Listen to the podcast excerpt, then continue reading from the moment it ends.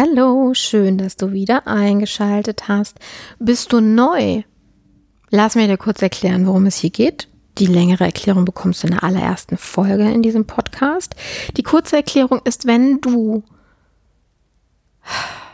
die Frage nach, wie verzweifelt bist du, mit einem eben solchen Seufzer beantworten könntest und in irgendeinem oder sogar in mehreren Bereichen deines Lebens das Gefühl hast, ich habe die Kontrolle verloren, und zwar nicht, wenn es um die Jogginghose geht, ja, nach Karl Lagerfeld, sondern wirklich ernsthaft im Gesundheits-, im Berufsleben, im Familien-, im Privatleben das Gefühl hast,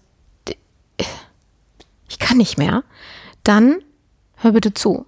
Denn in diesem Podcast reden wir über, genau über solche Fälle. Und zwar Fälle, die ich erlebt habe, die meine Kollegen erlebt haben, die wir mit sowas Simplen wie einem Gebet gelöst haben. Du magst jetzt vielleicht lachen, aber hey, du bist hier. Investiere ein paar Minuten und lass dich überzeugen, dass du mit dem Problem, das du hast, nicht alleine bist. Ich möchte nämlich heute über ein seltenes Phänomen sprechen, aber eines, was die Menschen, die es betrifft, unfassbar kontrolllos macht, nämlich Schlafwandler. Es gibt die harmloseren Fälle, die dann weiß ich nicht, nachts in den Kühlschrank laufen, was essen und sich dann wieder hinlegen. Es gibt aber auch die dramatischen Fälle, die alle ihre Fenster abschließen müssen und die Schlüssel verstecken müssen, damit sie nachts nicht aus dem Haus laufen und irgendwo im Garten von jemand anderen aufwachen oder von Auto gerannt sind oder ähnliches. Ein spezieller Fall. Die Dame ist eben genauso ein Extremfall. Ich habe sie im Schlaflabor begleitet und im Schlaflabor hast du Kameras. Schlaflabor wird eine Person die ganze Zeit beobachtet. Ja, nicht nur Herzfrequenz, Atemfrequenz und alles, was da drumherum ist, äh, ähm, äh, Gehirnströme, Gehirnaktivitäten, äh, sondern eben auch, ähm, was macht der Körper. Und sie ist immer, das war bei, bei jeder Untersuchung so, und das hat sie auch für sich selber irgendwie mal rausgefunden, immer zu einer gewissen Uhrzeit aufgewacht. Also quasi so in einem Halbschlaf. Ne? Sie wusste es halt nicht mehr, aber wir haben es auf der Kamera halt, äh, auf der Aufnahme halt gesehen. Die Kamera hat ähm, festgehalten. Sie hat, sie ist, äh, sie hat sich aufgesetzt, zu, zur Seite gedreht, die Hand gehoben und gestikuliert, während sie ins Leere, in dem Fall, was vor ihr stand, in einer dieser Messapparate, und eine Konversation geführt. Und zwar wild gestikuliert, als ob, ne, so wie wenn du, ich jetzt auch, siehst du nur nicht, wenn ich quasi mit dir, ich bilde mir ein, dass ich jetzt mit einer realen Person vor mir rede und dir das quasi erzähle, dass ich auch dann in dem Moment mit meinen Händen arbeite. Und genau das hat sie auch, als ob sie gerade ein Gespräch führen würde. Aber da ist gerade keiner. Und sie hat auch nicht geträumt. Die Gehirnströme zeigten, dass das wie eine Wachreaktion war. Ich habe keine Ahnung davon, ich bin keine Medizinerin, ich weiß das nicht. Ich habe das nur noch mal so halb im Kopf, was er dann dazu gesagt hat. So. Wir haben da reingebetet. Und sie schläft durch. Sie muss ihre Messer nicht mehr verstecken, ihre Fenster abschließen und Angst haben, dass sie nachts irgendwo hinläuft und ihr Leben gefährdet oder jemanden gefährdet, der bei ihr ist.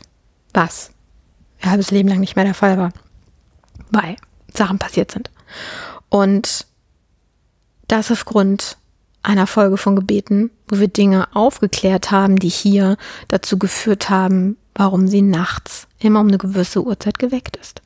Es war halt eine Person, die sie nicht ganz wach gemacht hat. Warum das so ist, kann ich dir nicht sagen, aber die quasi in so einem halbkomatösen Zustand, in so einem Tagtraum mäßig mit ihr gesprochen hat mit ihr sie ist so vorbeigekommen, so aller, ich habe hier einen Spaziergang, das ist so meine Spazierstrecke und hier habe ich mich immer mit einer Person getroffen, wir haben hier jeden Tag unser Kaffeekränzchen gehalten. Das war da auch so. Und diese, wir haben uns hier getroffen und von dort aus laufen wir halt ein Stück, hat sie halt auch erlebt. Deswegen ist sie eben spazieren gegangen in der Nacht. Ziemlich verrückt, oder? Letztens hat mir mal jemand gesagt, wer heilt, hat recht. Es ist Heilung, es ist ein Wunder. Nenn es wie du willst. Diese Frau kann wieder schlafen, sie hat ihr Leben zurück. Sie hat wieder volle Kontrolle über das, was sie nachts macht, nämlich schlafen und nicht mehr sich und andere in Gefahr bringen. Und alleine das durch die Anwendung von Gebeten. Und das Spannende an der ganzen Geschichte ist, was ich selber nicht wusste, obwohl Schlafwandeln ja etwas ist, was ich aus früher Kindheit auch schon als Normalsituation bei dem einen oder anderen, gerade bei Kindern auch. Man hört das ja sehr oft. Es gibt bis heute keine Erklärung, woher Schlafwandeln kommt. Und es gibt bis heute keine richtigen Medikamente, um Schlafwandeln zu beheben. Hm.